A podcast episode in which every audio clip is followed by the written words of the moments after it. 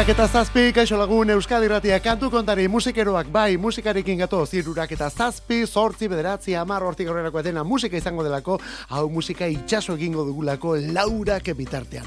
Bueno, hortarako, barku horri bidea erakusteko prest, Mikel Olazabal eta bio kalde hontan, bestaldean zu, zuzarerako hemen benetako kapitaina zure esku dagoelako, hemen lema eta hortik aurrerako bela eta kontrol guztia. Bueno, bari, kantu kontari aritzen gara, musikarekin aritzen gara, proposamen proposamenen bat bidali nahi baldin badiguzu WhatsAppa martxan daukagu eta betiko zenbakian gainera betiko zenbakian. 6 sortzi sortzi 666000 6 sortzi sortzi 666000 hori euskaderatiko WhatsApparen zenbakia da eta laurak bitartean iruretan hasi eta laura bitartean guk erabiltzen dugu.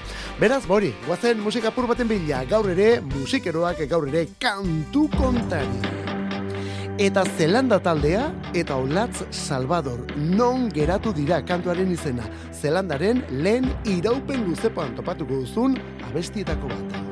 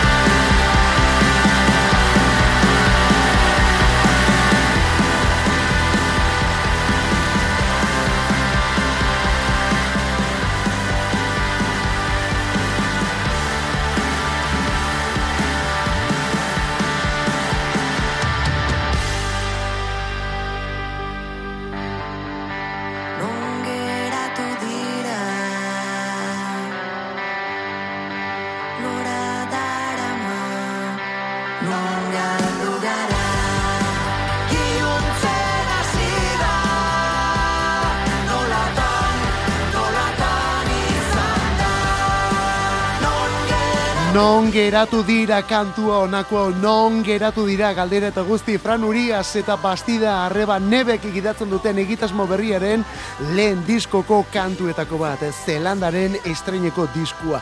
Duela aste batzuk esatera gindua zen, baina ez, duela egun gutxi ikusi du argia, Zelandaren estreineko iraupen luzekoak, Zelandaren estreineko iraupen luzekoak, eta hori ere Zelanda izenekoa, eta zortzi kanto jaso dituena gainera. Bigarrena, non geratu dira, non geratu geratu eta samarik ere ez dago. Abesti honetan aparteko protagonismoa Olatz Salvador Donostiarrak.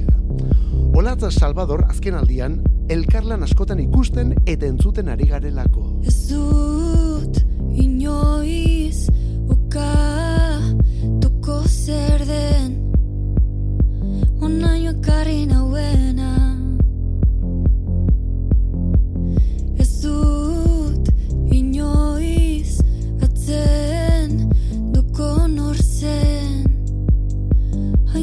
sunny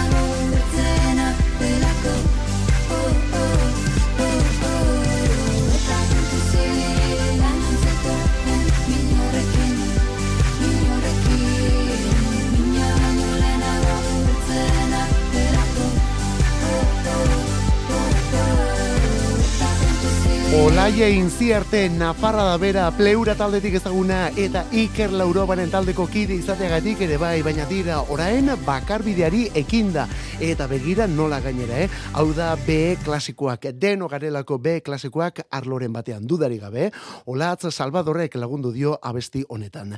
Eta esan duguna, Olatz Salvador askorekin ikusi dugu azken urte honetan, Rozalen edo Kiko Veneno eta Ariel Rotekin bezala, Zelandarekin, Idoia Surmenderekin edo olaia inziartarekin ere bai orain.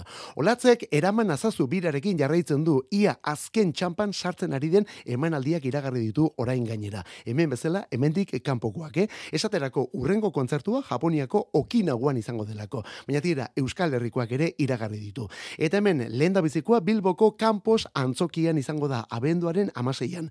Eta gonbidatu piloarekin gainera. Judith Nederman katalana batetik, eta honekin batera, Eneko Sagardoi, Labasu eta Mademoiselle, Neomak, Belakoko, Lorenekane, Suakoane, Idoia, Olaia, etorrelako zerrenda amaigabea. Hori esan bezala, abenduaren amaseian, Bilboko Campos antzokian. Eta gero horren ondotik, gainontzeko Euskal Herrikoak andoainen, burlatan, gazteiz eta donostian. Azkenengoa, donostian emango duelako. Eta nola ez, soinuz eta erritmoz aldatzeko momentua eta metalaren bi aitzindari berreskuratzeko momentua ere bai lehen da bizikoa, zutagar taldearen erabateko itzulera. Sei urte egon dira diskorik egin gabe Aitor Gorosabel eta bere bandakoak. Orain disko berria dute eta oinarrietara itzuli.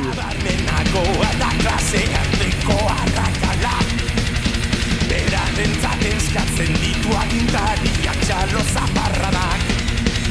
Sirena hotzen orgia luzen musika jotzen dute. Kare utxetan berdurra de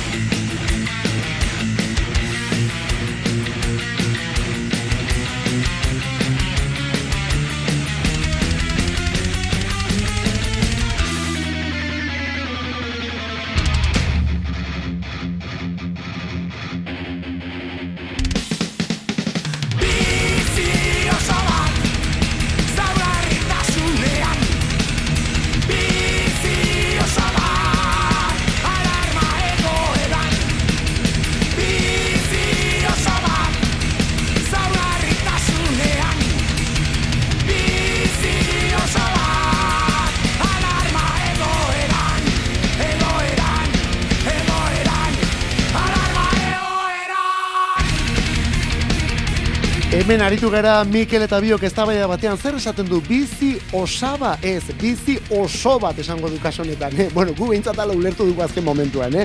Zuta gartaldearen erabateko itzulera daukagulako hemen, zuta gartaldearen erabateko itzulera sei urte egon dira diskorik egin gabe, Aitor Gorosabel eta bere bandakoak laukote eibartarra eta aurrekoa gainera maitasunari pasioa izan zen 2016ko 2016ko maitasunari pasioa. Bueno, ohikotik ateratzen zen algun horietako bat erdi akustikoa, tempo lasaieko kantuekin, balada eta bestelakoekin. Orain oinarrietara itzuli dira edo lehen kantunekin behintzat alematen du, eh? Honen izena alarma egoera, alarma egoera. Bi bertan aurkeztuko dute prentzaurran kantu bilduma berri hau eta aurkezpen horriak ala dio disko berri eta indartsu honen berri emango dutela disko berri eta indartsua orduan, eh? Zutagar berriz ere hasierako soinu hartara itzuli da. Bi aurrera alarma diskoa ere bai. Eta momentuz aurrerakina honen izena alarma egoera. Metalaren berpizkunde garaia. Agian bizitzaren kasualidade horietako bat izango da, baina zutagar abesti eta diskoa aurkezten ari den egunean, zer eta metalikakoek disko abesti eta bira erakutsi dute gauza deigarria. Atzo bertan, honako kantu hau, hau da Lux Aeterna.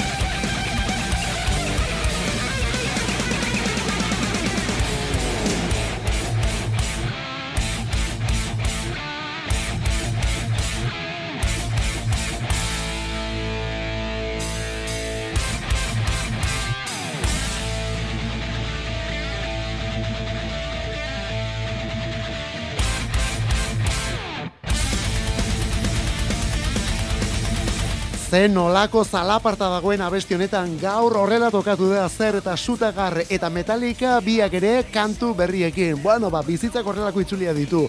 Metalika gaur musika prentza guztiaren azaletan topatuko duzulako. Atzo arratsaldean erakutsi dute Lux Aeterna izeneko kantu berri hau. Metalika ere sutagar bezala oinarriei begira jarrita gainera.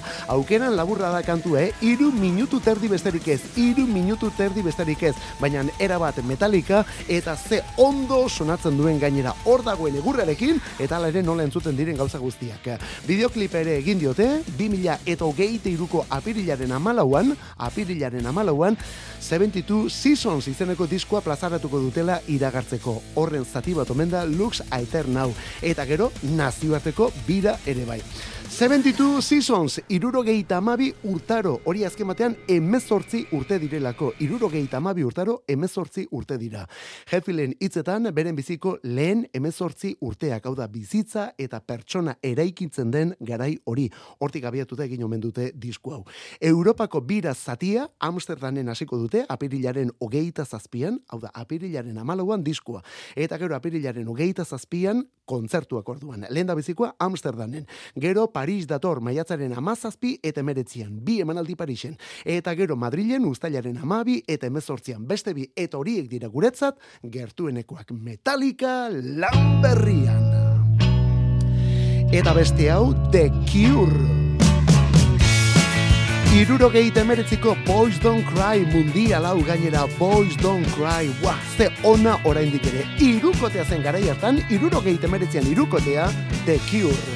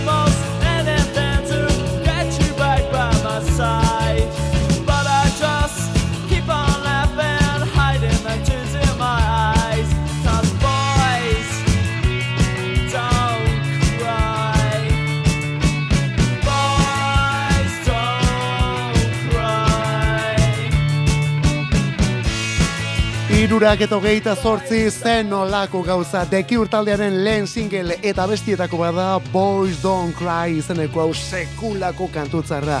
Baina tira, oraindik ere, egiten ari deban, egiten ari den talde baten soinua duen singela edo abestia. Izan ere, gero Robert Smith eta bere mutilek beste ukitu bat hartu zuten, eh? Bueno, ukitua bai soinuan eta baita estetikan ere. Ikusi egin da, zen olako itxura duen gaur egun Robert Smithek. The Cure, irukotea zen garai hartan, Robert Smith bera kantuan eta gitarran, Lol Tolhurst baterian, bai bai, Tolhurst baterian, eh? Gero teklatuetan agertu zen musikari hori eta The Cure taldearen hainbat klasikotako teklatuak grabatu zituena, bueno, basiera batean, bateria arduratzen zen, Lol Tolhurst. Eta hirugarrena Michael Dempsey, bajista, horiek grabatu zuten Boys Don't Cry izeneko abestia. Ba, begira, gaur Dempsey jaunaren eguna da, irurogeita lau urte bete ditu ingeles honek, irurogeita lau urte bete ditu Michael Dempsey. Gauza da, demora gutxi egin zuela Dempsey Smithen alboan. Handik aurrera mila egitasmo izan ditu, eta gauza benetan bitxiak gainera. Agian xelebrena onako hau. Roxy Musicen Avalon izeneko klasikonen bideoklipean ere agertzen da. Eta gero diskoni egin zitzaion biran ere, berak jo mentzuen basua. Esan bezala, Michael Dempsey, The Curetik, Roxy Musicen. Now the party's over. I'm so tired. Then I see you coming out of nowhere. Much communication in emotion without conversation or a notion.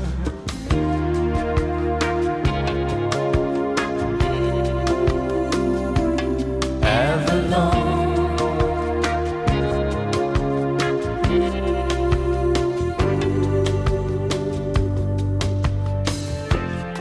When the samba take you out of nowhere, when the background fading out of focus, yes, the picture's changing every moment, and your destination You don't know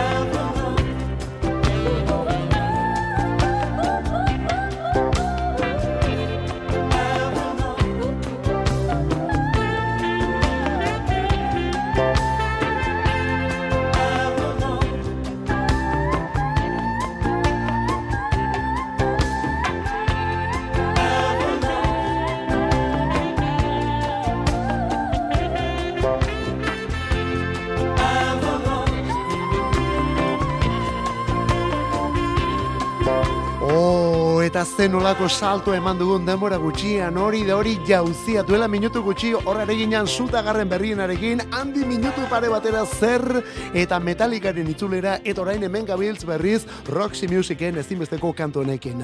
Mila beratzerun eta lauro gehieta bikoa da Roxy Musicen azken diskua Avalon izenekoa, hauxe da diskorri izen emantzion kantu ederra gainera. Bueno, badakizu, aurten berrogei tamar urte dira Roxy Musicek lehen diskoa atera zuenetik, eta berrogei azkena argitaratu zuenetik. Zortzi estudio lan egin zituen Roxy Musicek, eta hori urte mugaiek direla eta aurten denak eman dituzte berriz argitarata, argitara, hobeto esan da, eta kasu honetan bermasterizatuta eta soinua dotoretuta eta guzti horrekin, ez da?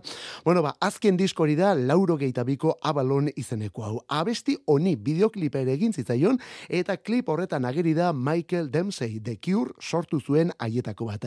Bideoklipean ageri da, eta gero bire ere beraiekin egin zuen Roxy Music taldekoekin alegia.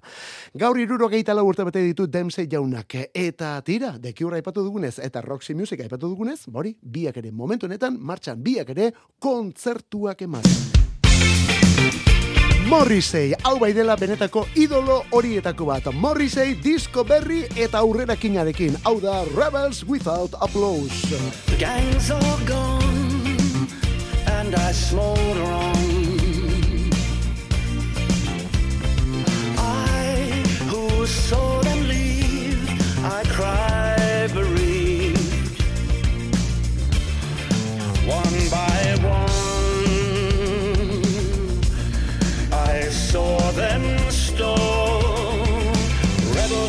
Without applause.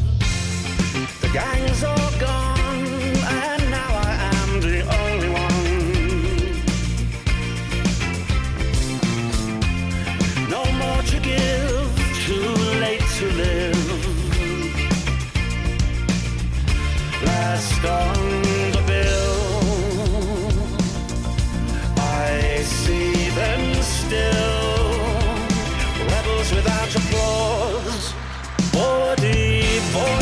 song. And girls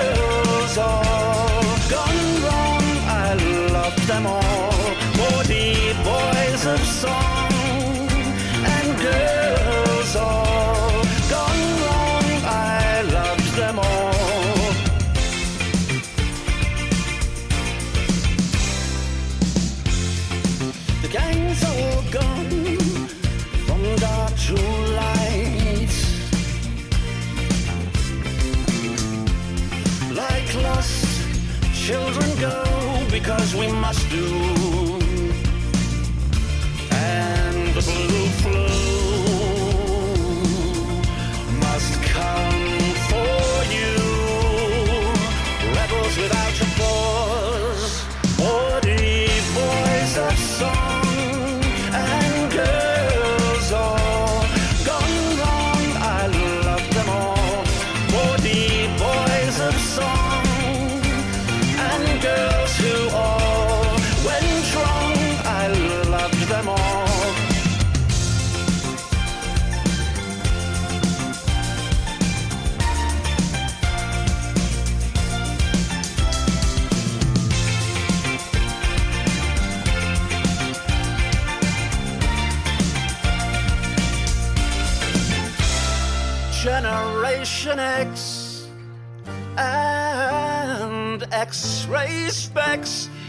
Love them all. I see them still.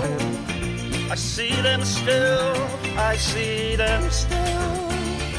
I love them all. O, gero nola ez gara ba emozionatuko onelako abestiekin, hau dau kantu puska Morrissey jauna, Morrissey bere boz partikular horrekin, eta ingeles honek pop abesti ederrak egiteko duen aparteko gaitasunarekin, eh? Behin baino gehiagotan erakutsi duen gaitasuna gainera, bai The Smiths garai hartan, baita gero bakark ere, eta orain abesti berri eta zoragarri honetan zer esanik ez. Honen izena Rebels Without Applause orduan, gure gustarako biribil biribila. Eta gainera aste honetako sorpresa, eh? Ze diskoa bazetorrela bagenekien kontzertuak dituela hori ere gauza jakina zen, baina no, horrela bapatean inongo txalori gabeko errebelde hauek. Rebels Without Applause. Diskoa Bonfire of Teenagers, Bonfire of Teenagers, oraindik ere datari gabe. Eta disko horretan Red Hot Chili Peppers taldeko bateria jotzailea Chad Smith, hoiekin ibili zen Josh Klinghoffer gitarrista ere bai, bueno, Josh Klinghoffer mundu guztiarekin ibili da, gaur egun Per Jamekin eta Eddie Bederrekin ere badabilerako. Ba horiek lagun izango ditu disko berrian Morrissey jaunak. Eta hau Ginebras laukotea. Gay.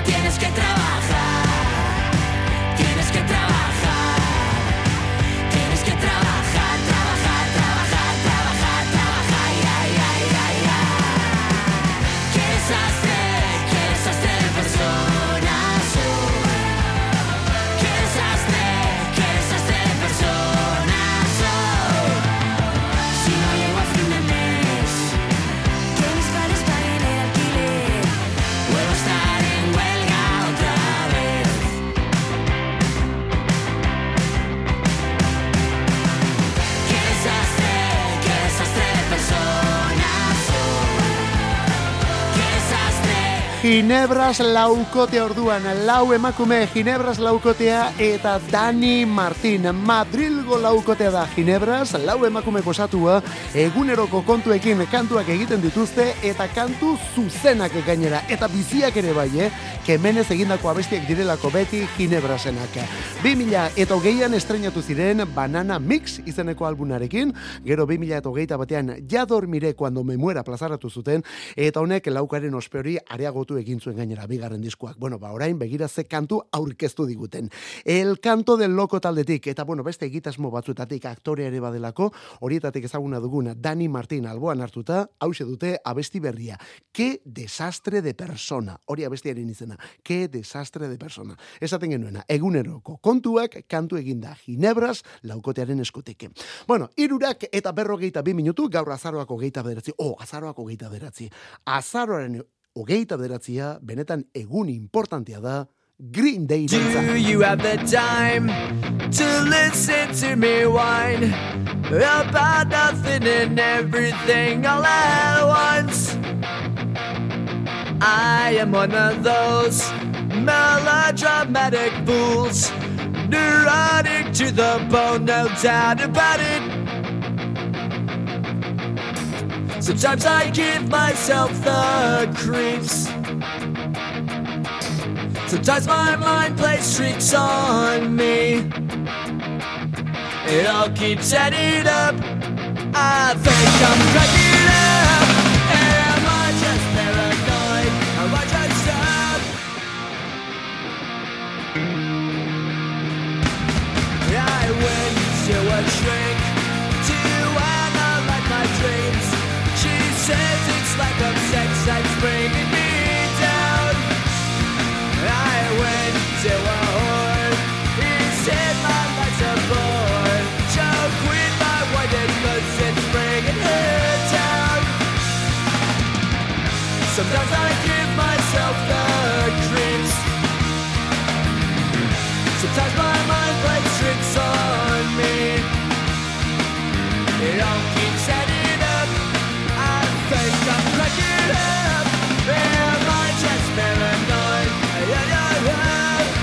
Mila bederatzieron eta lauro gehieta maloko duki etzen izan Green Dayren lehen diskua, baina bai benetako lekuan jarri zituen, eh? Green Day talde handia delako eta lehen posturaino igo zituen duki diskuak eta batez ere album horretako basket case kantu mundial honek.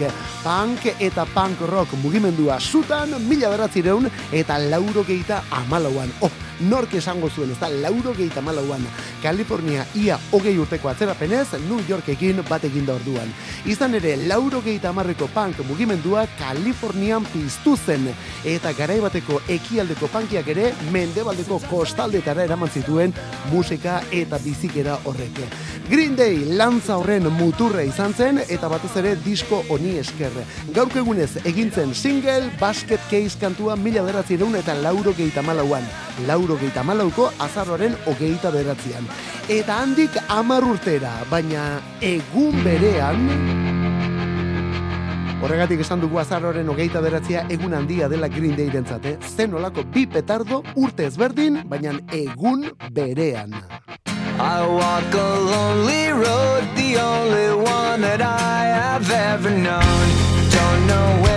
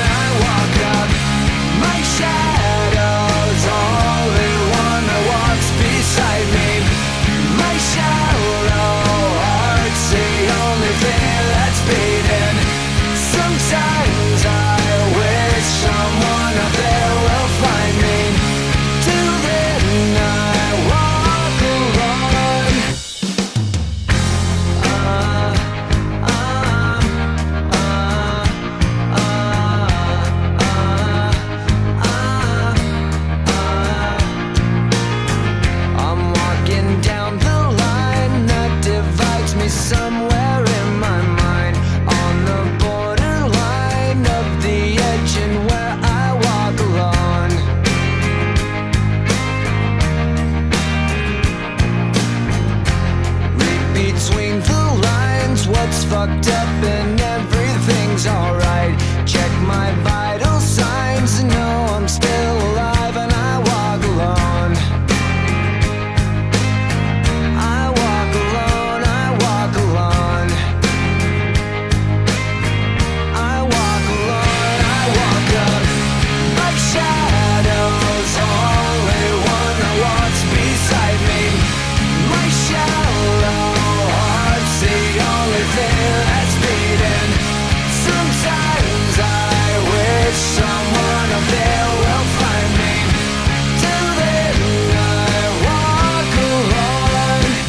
Green Day eta Boulevard of Broken Dreams kantua hau American Idiot diskokoa da eta zeinen ondo erakusten duen Billy Joe Armstrong eta bere mutilen garapena, eh? zen olako aldea dagoen. Lauro geita malauko azararen ogeita beratzean basket case, laburra eta zuzena, punk rocka goitik bera. Eta handik amar urtera, handik amar urte biribilera Boulevard izeneko abesti hau. Benetako bi hit eta mugarri gainera eta zeinen desberdinak. Green Day denak gaurkoak, biak ere gaurko egunez, Billy Joe Armstrong eta bere bandaren eskutik.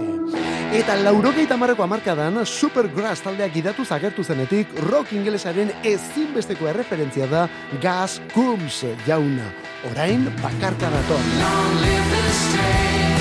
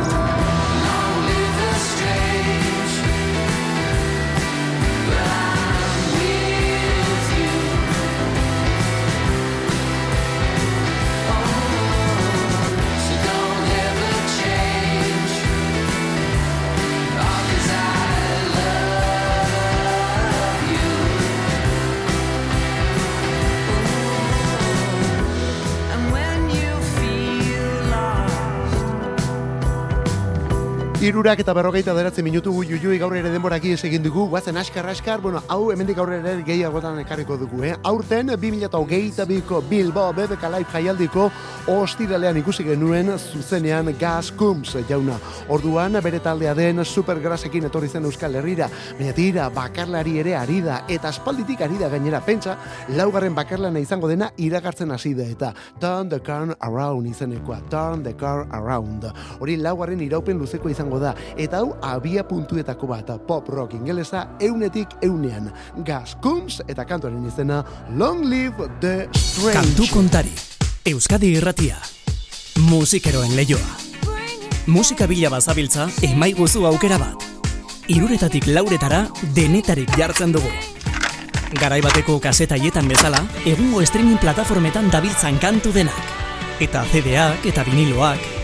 Musikarik ez dadila falta. Kantu kontari. Astelenetik ostiralera Euskadi irratia.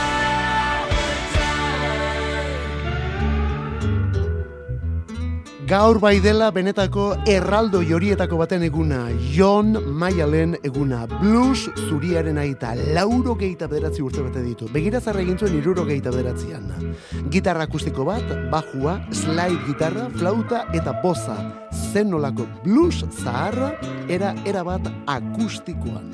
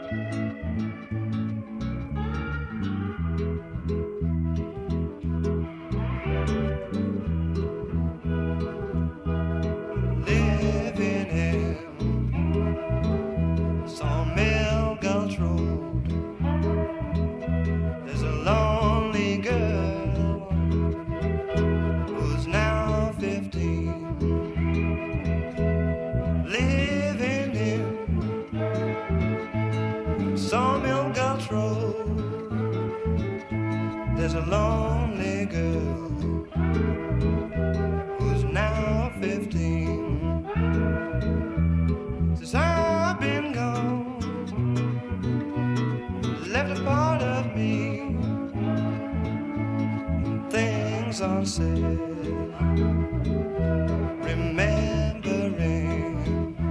Gaur bai dela benetako erraldo horietako baten egun orduan, eh? John Mayalen eguna blues zuriaren aita lauro gehieta bederatzi urte bete dituelako ezinbesteko ingeles honek. Lauro gehieta bederatzi urte, eta oraindik ere diskoak grabatu eta zuzenekoak ematen ari da. Duela zenbat hilabete izan da ba hemen Euskal Herrian. Bere diskografiak ez du amaierarik ez da pentsatu ere, eta erabat anitza da gainera diskografiari. Beti bluesa, baina mila eratako blues soinu eta ritmoak. Esaterako mila bederatzireun eta irurogeita bederatzean, New Yorkeko Fillmore East mitikoan grabatu zuen The Turning Point izeneko album hau. Zuriak eta ingelesak blues musika egiten New Yorken irurogeiko amarkadan eta blues akustikoa gainera, eh? Saxo, flauta, gitarra akustiko, elektriko ere bai, boz, harmonika, baju eta teklatu eta horrelakoekin. Album historikoa da dudari gabe.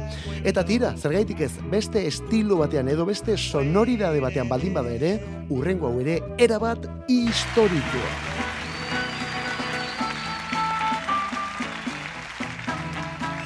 Berriz ere John Mayall, mila beratzi eta irurogeita amabian Jazz Blues Fusion diskua kantuaren izena Messing Around, Mess Around.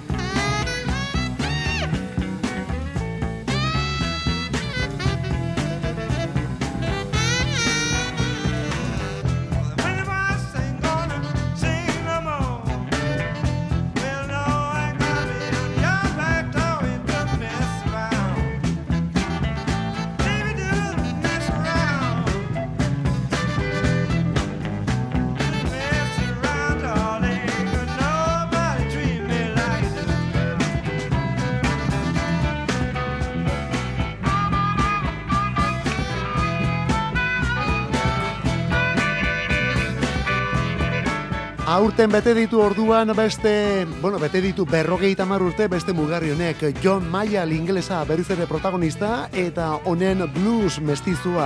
Disk honek izen ere alakosia duelako Jazz Blues Fusion.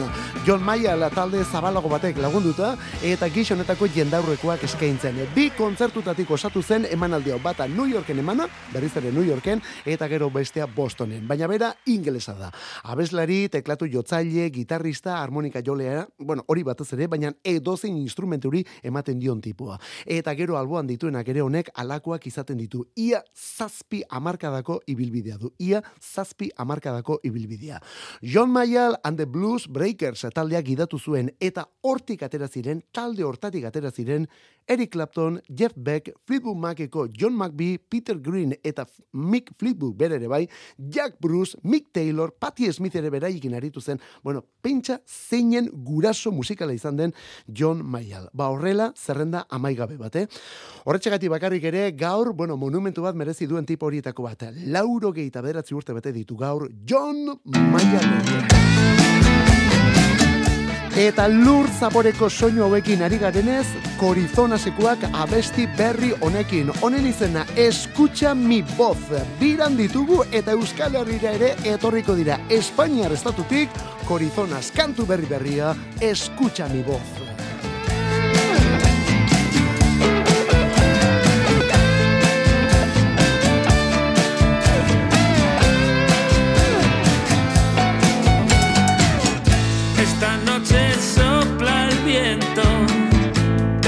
especial. Esperando